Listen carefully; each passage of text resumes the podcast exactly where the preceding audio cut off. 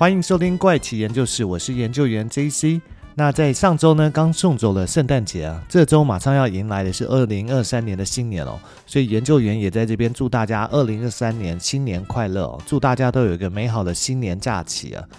那回到故事上面哦，在这一集的节目哦，想要跟大家分享的呢，其实是跟吃有关的一个故事哦。相信我的听众朋友们一定都听过泡面，或者是吃过泡面哦。家里呢，可能跟我一样，也都常常准备了一些泡面了。好在懒惰准备午餐或晚餐的时候，可以拿出来吃哦。像我常常在想不出来那一餐要吃什么的时候，或者是懒得出门去买什么吃的时候呢，我就会选择泡面作为那一餐哦。挑一碗自己喜欢的口味哦，再往里面加一颗蛋。然后注入沸腾的热水哦，那拿一个遥控器啊，压在泡面上面，等个两分多钟啊，就可以获得一碗面条还带点硬度的瞬间美味哦。不知道在节目前面的你呢，最喜欢的泡面是什么品牌跟什么口味呢？是不是跟我一样会加颗蛋，还是说会自己加一点菜啊，或者是来一片午餐肉，或者是更厉害的时候还用煮沸的牛奶或豆浆来冲泡这一碗热面哦？很想知道各位朋友有没有什么特别的？又美味的吃法哦，可以留言让我知道，作为一个参考哦。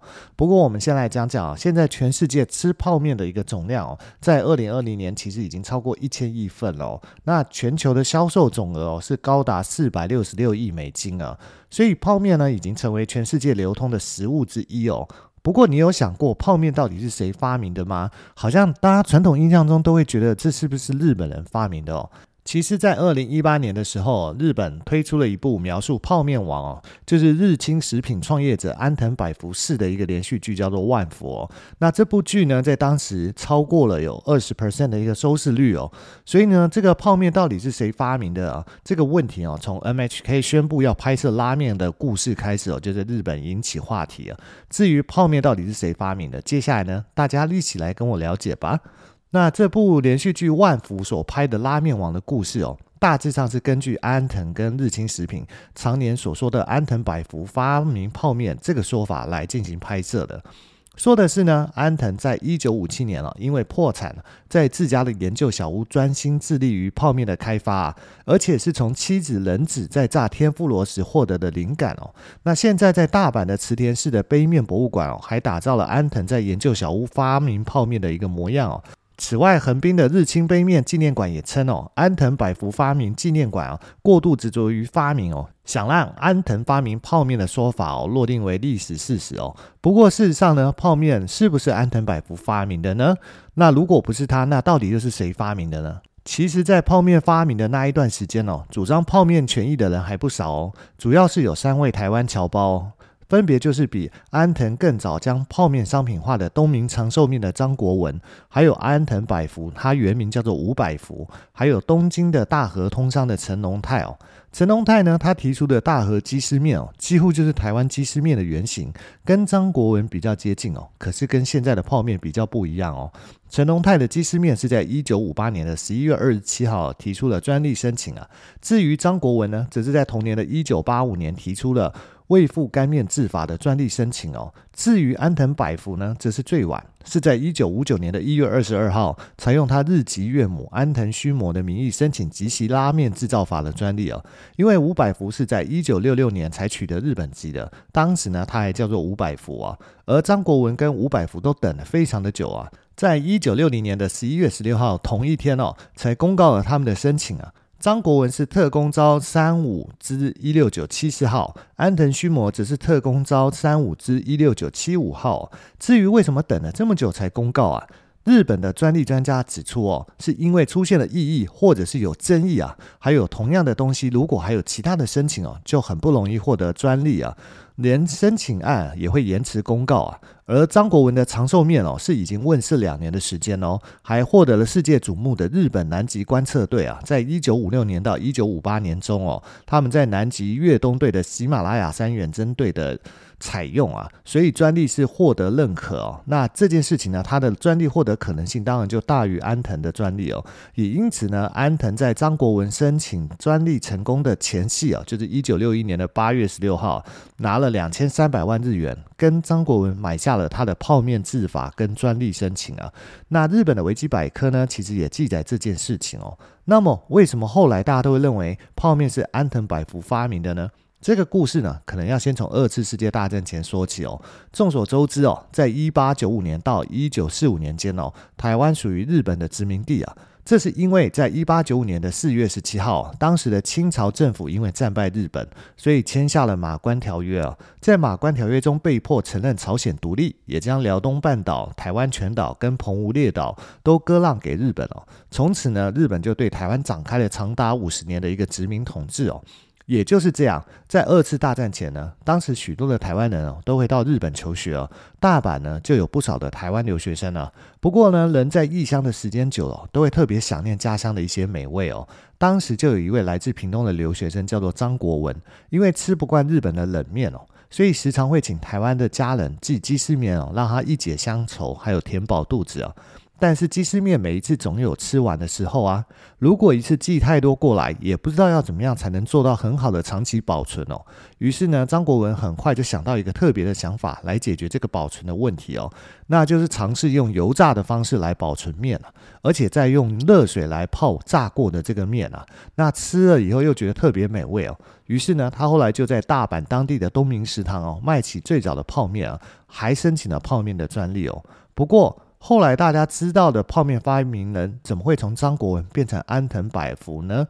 根据一篇媒体采访张国文已规划日籍的次子啊。青川幸治的报道说，他的手上呢，其实留有当年父亲张国文发明泡面获得专利的证明哦，还有把专利卖给五百福的合约书等文件哦。青川表示哦，他是在一九九五年父亲过世的时候，在父亲的保险箱里面找到这些老旧的专利文件哦。青川在接受杂志采访的时候说呢，我父亲很讨厌哦，为了专利而引起纷争哦。他也觉得安藤哦比较会做生意啊，像是他把。泡面叫做鸡拉面哦，就显示他比较会做行销跟包装哦，也觉得自己如果做生意的话是赢不了他的，所以才会决定把专利卖给他。青川也认为呢，安藤是花大钱买了他父亲的发明哦，但是呢，最好不要说是自己发明的才好，因为我父亲也是从台湾的鸡丝面来获得灵感哦，所以呢，青川觉得这样的说法好像是胜者为王，在改写历史的感觉哦。那安藤呢，当然也明白泡面其实是张国文发明的。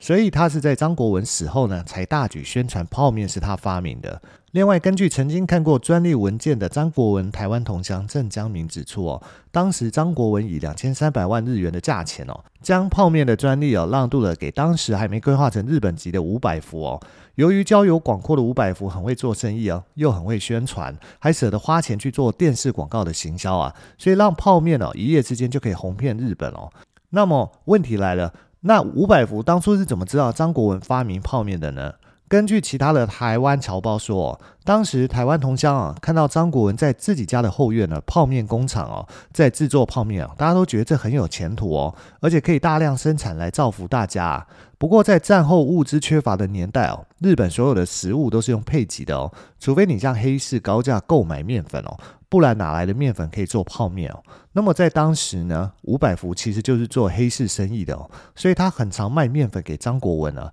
因此五百福才会知道他发明了泡面哦。那个时候的五百福呢，是以战胜国中华民国的护照啊，经常进出盟军总司令部的福利社去抢购物资哦，再从中赚取暴利，累积了不少财富啊。可是为什么五百福可以进出盟军总司令部，而日本人不行呢？原来是战后的日本哦，被盟军总司令部所接管。这段时间呢，战败国的日本国民是不准随便进入盟军总司令部的任何基地哦。只有持有外国护照的美国啦、中华民国啊、跟韩国等国的人，可以进入盟军总司令部的福利社去购买各项物资哦。根据从事拉面店生意的台胞史明表示哦，当年其实有很多台湾人用中华民国护照作为掩护哦，暗地里囤积物资做黑市生意哦。而年轻时善于交际啊，人脉又广阔的五百福哦，在大阪呢，则以贩售内衣啊、纤维成衣批发店作为掩护哦。事实上呢，他其实是背地里做着黑市买卖啊。后来呢，也是因为五百福赚的太多哦，引起了美军的相关单位注意哦。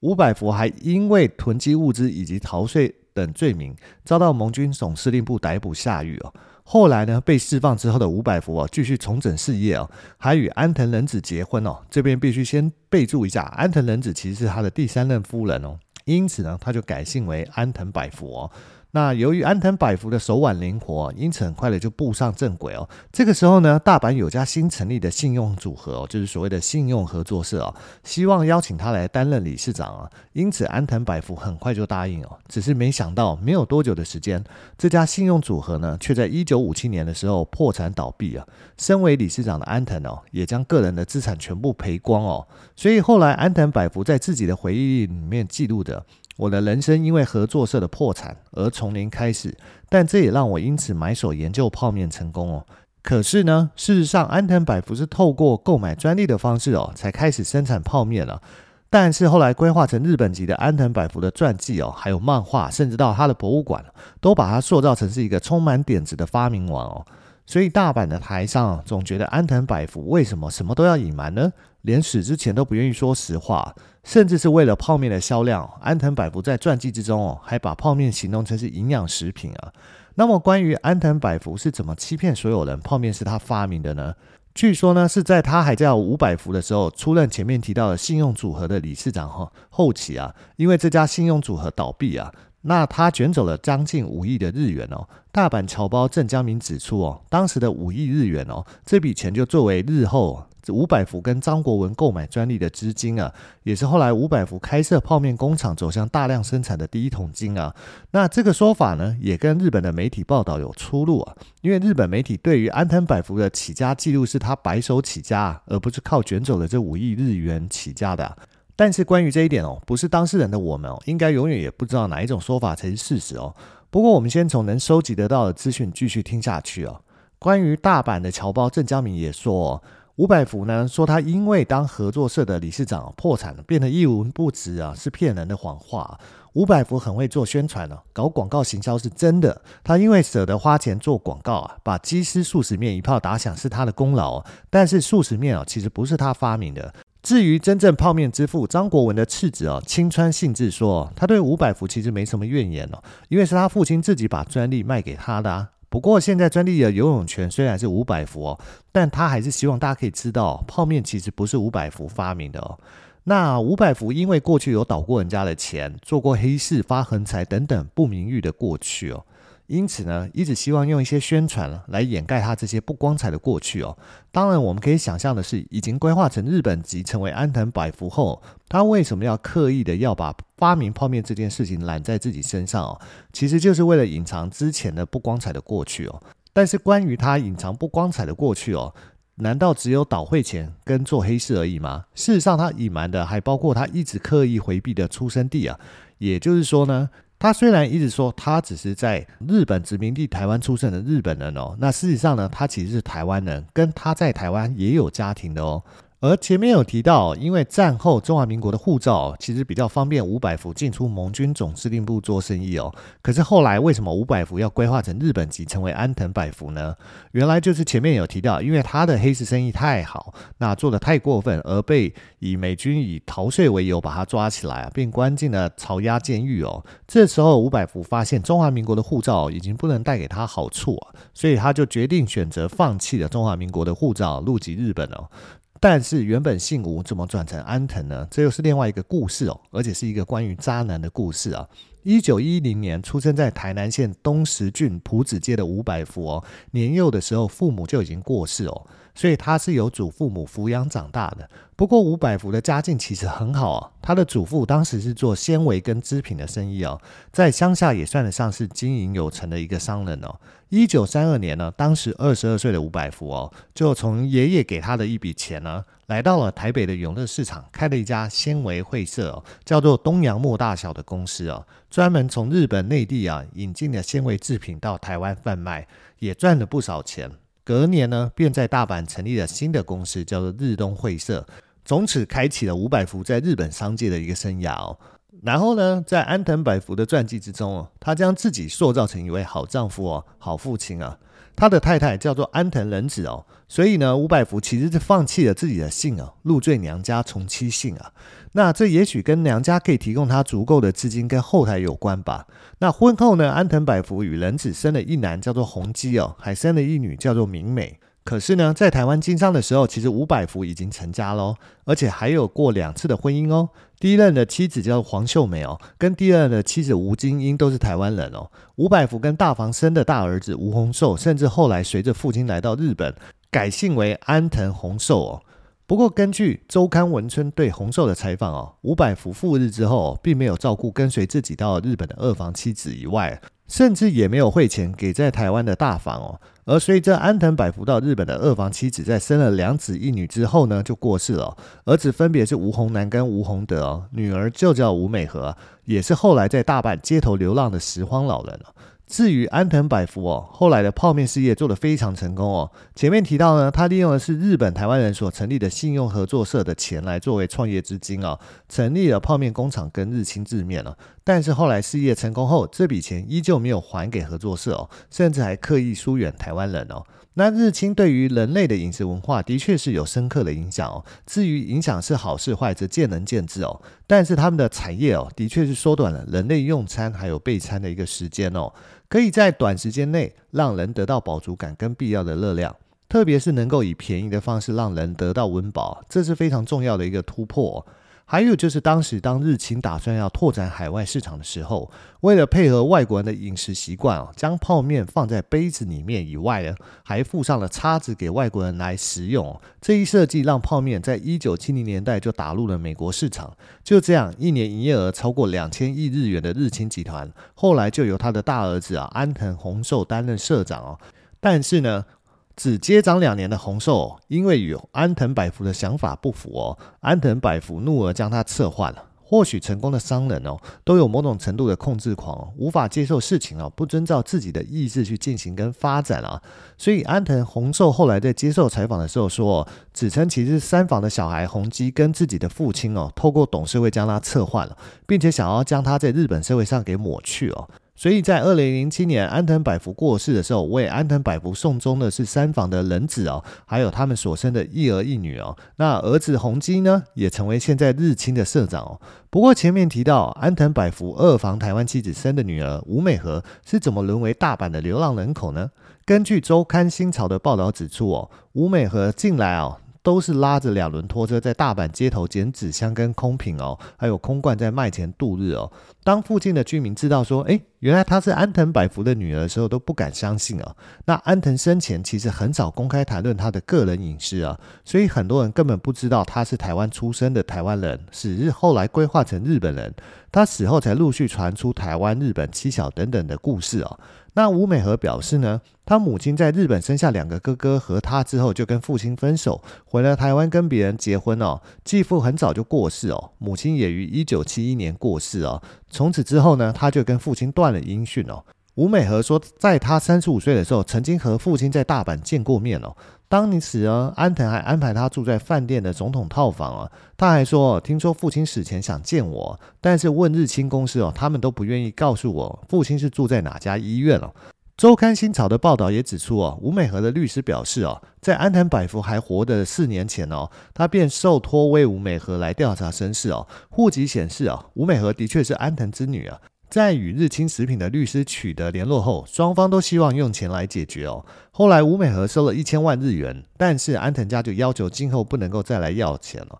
安藤家呢也一直对美和兄弟不理不睬哦。美和为了争夺遗产而来到日本哦，还做好要在日本长期抗战的一个准备哦。也就是因为这样，后来身上的财物花完了，才沦为流浪人口，以拾荒为生啊。但是即便是这样呢，吴美还是决定要坚持下去哦，一直到可以争取遗产继承权为止啊。如果说要从发展事业跟影响人类生活的角度来看呢，安藤百福啊，的确创造了一个了不起的大型企业啊，影响了人类的饮食文化，是个成功的企业家跟商人哦。但是呢，如果从个人的角度来看哦。他除了不是个好爸爸，因为他不但让自己的女儿沦为拾荒哦，还想要把自己的儿子从日本社会中抹去哦。他也不是一位好丈夫哦，因为他重婚又不照顾在台湾的妻子啊。不过。他的人生呢，也许可以从安藤百福自己的座右铭哦“企业在人，成业在天”看得出来哦。其实就是他认为哦，创造企业人人都办得到，但是能不能成功呢，则在于自己能不能把握时机啊。